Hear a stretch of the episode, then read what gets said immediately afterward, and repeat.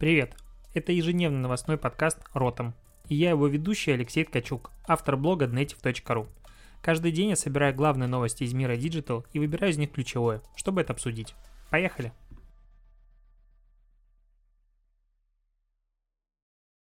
10 февраля и сразу к новостям этого дня. Тут э, под конец понедельника появилась информация о том, что с большой вероятностью инсайдерская информация Тиньков станет спонсором российской футбольной премьер-лиги и изменит ее название. Пока тестовая называется Тиньков Российская премьер-лига. Ну, что-то подобное, как Пепси, Супер Боул и вот это вот все.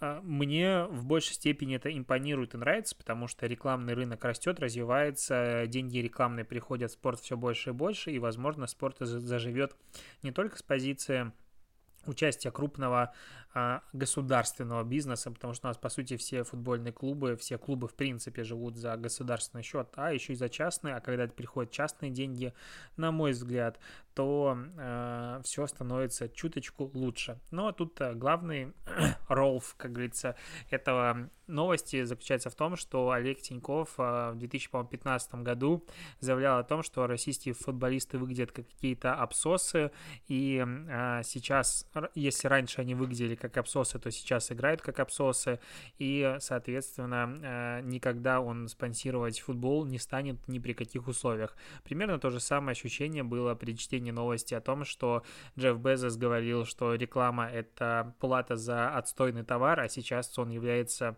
ну, точнее, его Amazon является крупнейшим рекламодателем в мире по объему денег, который тратится на рекламу. Короче, не надо раскрывать рот в тех случаях, когда ты не знаешь, куда тебя заведет ситуация дальше.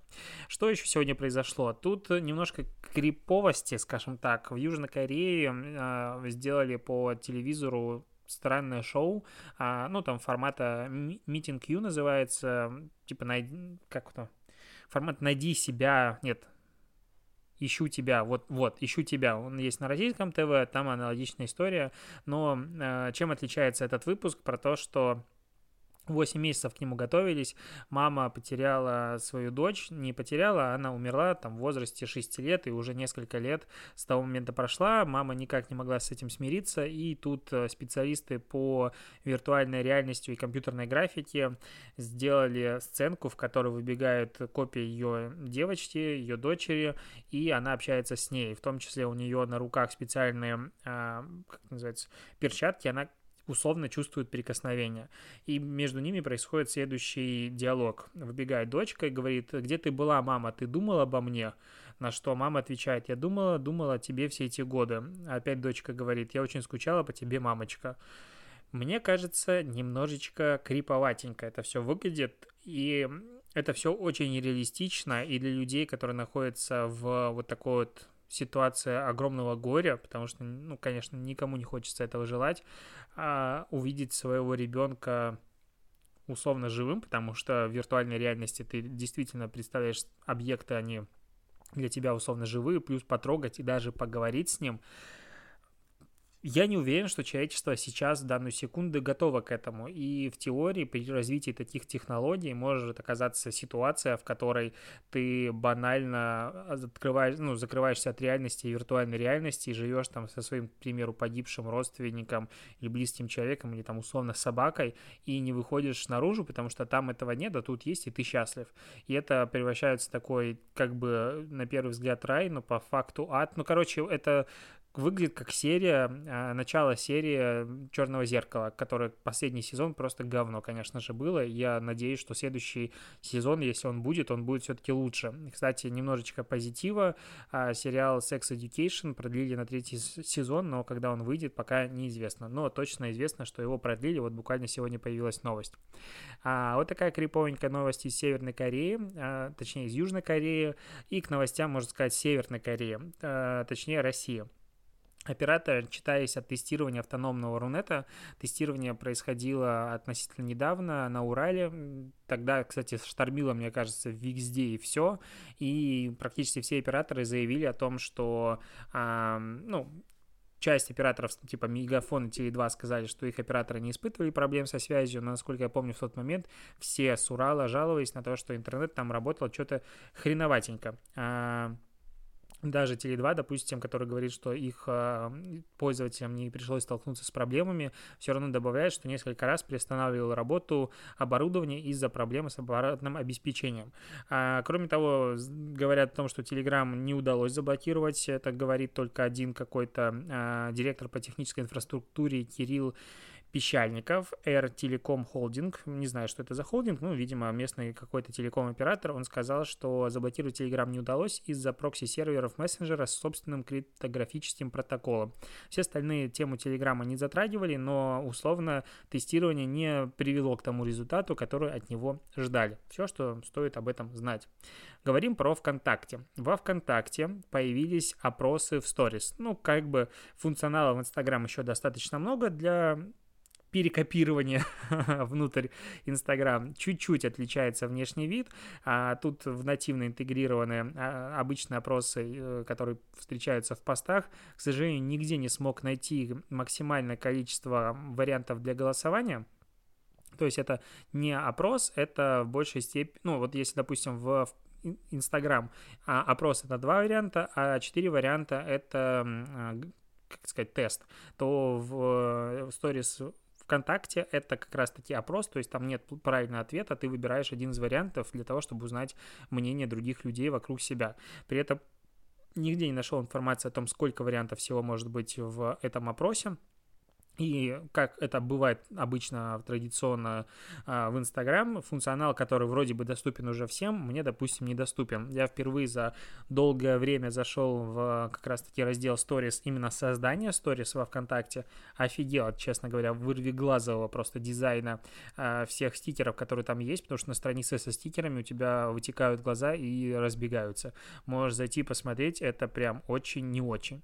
Что еще? Тут э, челлендж начинается, ну как начинается, челлендж уже достаточно давно идет, но его новый виток из-за того, что, э, как его это зовут? Как сложно иногда быстро произносить э, фамилии, имена. Так вот, Саша Барон Коэн а, запустил в очередной виток а, хэштега Delete Facebook. Он а, сказал, что мы не позволяем одному человеку контролировать воду для 2,5 миллиардов человек, не позволяем одному человеку контролировать электричество до 2,5 миллиардов человек, так почему мы должны отдавать одному человеку контроль над информацией для 2,5 миллиардов человек? Facebook должно регулировать государство, а не какой-то император. На этой, э, это он твитнул, разумеется, в Твиттере. На этом твите э, Цукерберг сидит как бы в лице Цезаря, держит в руке Facebook и очень такой радостный, можно сказать. Короче, твит получил, конечно же, большое количество реакций, кучу э, ретвитов и ответов на него, но обычно практически все э, СМИ пишут только о том, что этот твит поддержал Илон Маск. И вот тогда прям количество упоминаний в СМИ понеслось. И, кстати, Илон Маск, судя по всему, не особо понимал, что Инстаграм принадлежит Фейсбуку, судя по переписке, а, которая была еще пару лет назад.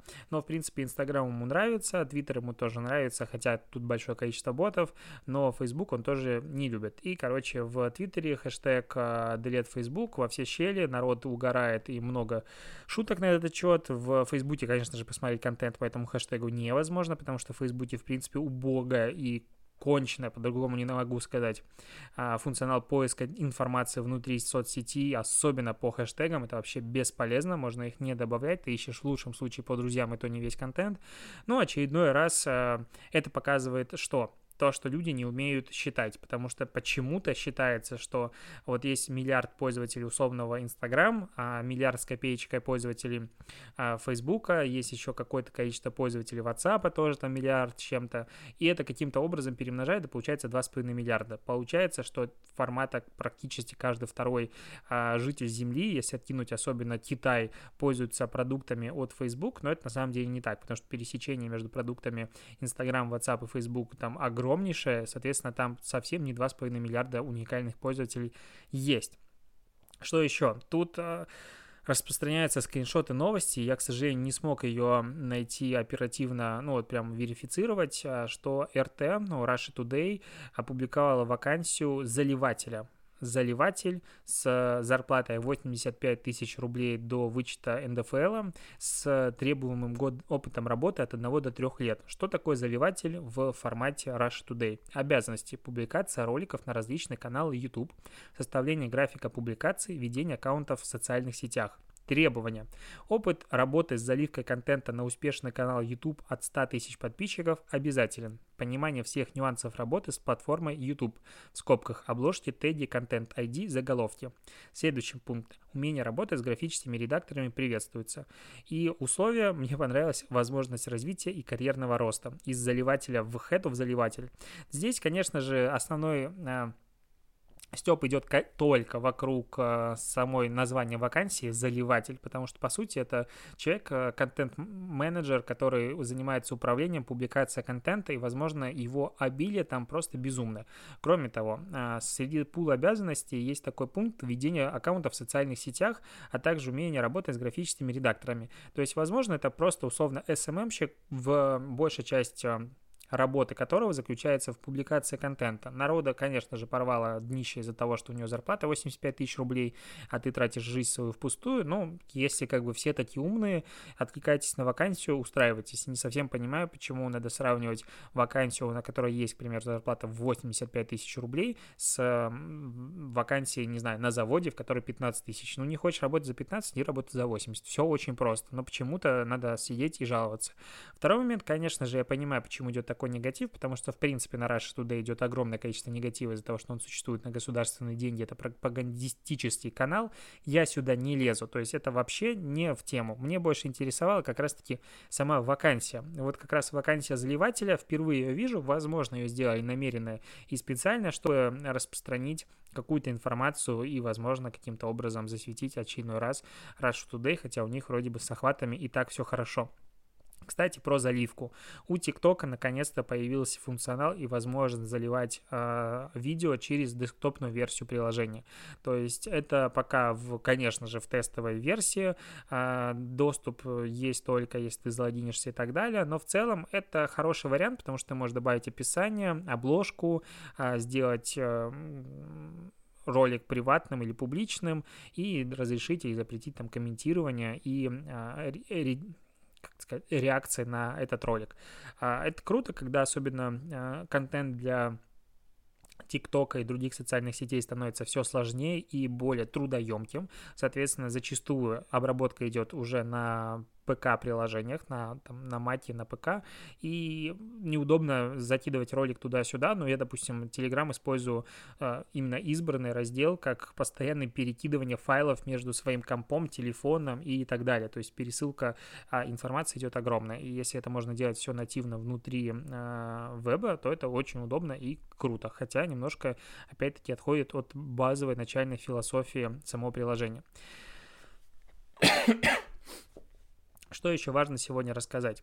Тут э, новая реклама появилась у МТС, в которой Тимур э, Бекмамбетов выбирает, э, как, как тут называется, технодения. В общем, что тут интересно в этой новости? В том, что Тимур Бекмамбетов, а, как правило, снимал рекламу, либо снимал фильмы, которые, ну, точнее, рекламу, которую называл фильмами.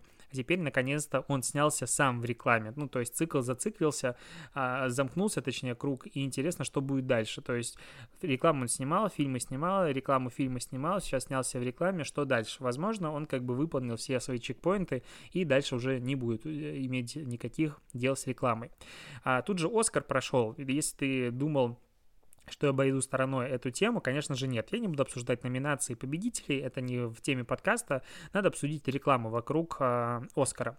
Э, в принципе, стоимость рекламы во время проведения Оскара скоро, мне кажется, уже приблизится и сравняется со Суперкубком, потому что э, по данным Эдвик, стоимость 30-секундного ролика во время Оскара достигала почти 3 миллионов долларов. В этот раз 2,8.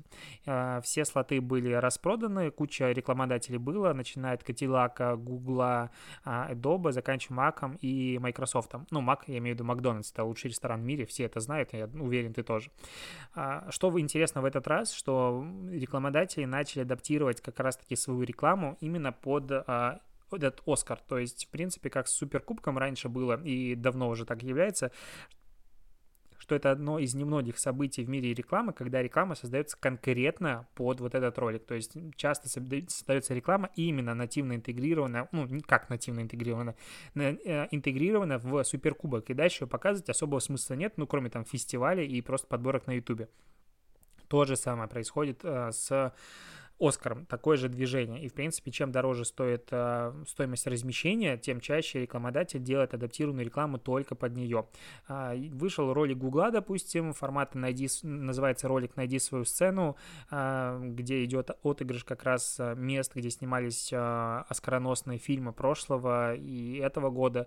И люди ходят и ищут с помощью Гугла формата, где снималась вот эта вот знаменитая лестница, на которой а, Джокер там танцевал, и вот это все обыгрывается. В принципе, интересно, симпатично в традиции Гугла, когда очень много а, не самой профессиональной съемки, формат это как бы люди сами снимают, условно UGC, это все красиво. Вот про это говорю. А, глобально же этот Оскар отметился тем, мне кажется, первый Оскар, потому что прошлое просто было безумное количество каких-то очень неумелых попыток креатива от брендов. В этот же раз ни одних подборок, ни одних э, стыдно каких-то реакций я не нашел. Там какая-то только шаурма отыграла 4 статуэтки за фильм «Паразиты», но в остальном практически тишина. То есть я не увидел нигде реакции бренда на Оскары. Единственное, конечно же, медиа с утра кучу всего исписали. Условно, Кинопоиск про это писал, но ему сам Бог велел. В остальном сплошная тишина. Я думал, на сегодня просто накроет волной в честь Оскара. Ну, вспомни, что происходило, когда когда, как его, как его звали? Ди Каприо должен был получить Оскар и не получил. Тогда же все креативили просто на этот счет. У меня это, конечно, такое ощущение, что Альцгеймер подбирается на некоторых фамилий, конечно же, забываю. Но э, пришла реакция оттуда, откуда не ждали. Геннадий Зюганов в своем твиттере, у него есть твиттер, просто, ну, как бы, э, много новых новостей для тебя сейчас. Геннадий Зюганов отреагировал на фильм, точнее, на премию Оскара, как бы уже в своем твиттере, уже. А, твиттер верифицирован. Процитирую просто удивлен, что фильм «Однажды в Голливуде» Квентина Тарантино не получил Оскар ни за лучший оригинальный сценарий, ни за лучшую режиссуру, ни в номинации «Лучший фильм года». Фи, а, конечно, на вкус, а, на цвет, на, на вкус, на цвет товарищей нет, это так он написал, но полагаю, что решение жюри политически ангажировано в пользу либерального лобби. Ну, то есть, в принципе, я думаю, что такой твит э, редко можно придумать намеренно. А, кстати, еще к этому твиту прикреплена фотография, где Зюганов э, жмет руку Тарантино, а их обнимает сзади Михалков. Ну, короче, максимальная комбо, и не понимаю, почему он еще дико не завирусился, хотя 4 часа назад, в момент, когда я записывал подкаст, он был публикован. Короче, какая-то дичь. Ну, какое либеральное лобби. И еще немножечко про коронавирус, потому что про него хочется говорить, мне кажется, каждый раз. Тут пранкер дебил а, в метро решил провести пранк. Ну, это не знаю, как это описывать. Короче, он шел такой весь в метро, этого, конечно же, снимали. А в какой-то момент ему становится плохо, он там чуть не кашляет, не, не плюется на всех, падает, задевая людей, и начинает через какое-то время его трясти, очень странные какие-то в конвульсиях биться. И вокруг пробегает толпа народа формата «это коронавирус, коронавирус». И народ, конечно же, расходится, потому что нафиг здесь присутствовать. А, Шутка тупая, ну, абсолютно мерзкое поведение, на мой взгляд. Но при этом хуже, что происходит после этого. А, ему его задержали и возбудили уголовное дело о хулиганстве из-за этого вируса, и ему грозит до пяти лет колонии. Вот это, мне кажется, уже перебор немножечко. То есть а, как-то статья тут явно неподходящая, либо наказание определенно неподходящее. Тут могут быть исправительные работы, какие-то штрафы и прочие штуки. Почему у нас, в принципе, за любой пук в воду начинается уголовная ответственность? Зачем это надо? Кому это надо? Это станет очередной узник совести. Разумеется, его поступок его никоим образом не красит, но всем будет плевать, все будут его сейчас защищать, потому что ужасное государство в очередной раз нападает на свободу слова в интернете что как бы не совсем так. По поводу Оскара тут еще есть а, мимас а, Билли Айриш, Айлиш, была очень удивлена выступлением а, актрис а, Кристен Уик и Майи Рудольф, которые решили спеть. Ну, она прям сделала такое лицо, типа, чё? Ну, вот это вот, what? и она сделала такое лицо, потом, что меня выбесило, она также непонимающе смотрела на выступление Эминема, который вышел петь свою любимую, мою любимую песню с восьмой мили. Ну, короче, ладно, но а, сейчас это этой реакцией сопровождается практически каждая вторая эмоция в Твиттере, поэтому если ты весь из себя ситуативный маркетинг и так далее, то можешь тоже ее использовать, потому что сейчас в данную секунду это актуально. А, и, наверное, последняя новость э, для любителей рекламы от Беру, в которой участвует Александр Гудков. Новый ролик, новый ролик выходит 35 а, секунд, где Гудков и а, русалка и кентавр, и выпрыгивает, и танцует, и поет. И, в принципе, песенка, что самое удивительное, прикольно. Мне прям зашло, ролик сделан дорого, делал BBDO, а, но отвертеться от него получится только, если ты не будешь выходить за предел YouTube, в котором у тебя подключена, конечно же, премиум подписка, потому что в ином случае реклама тебя настигнет везде и будет раздражать, как и любая предыдущая. На этом у меня все. Спасибо, что дослушиваешь, и услышимся с тобой завтра. Пока.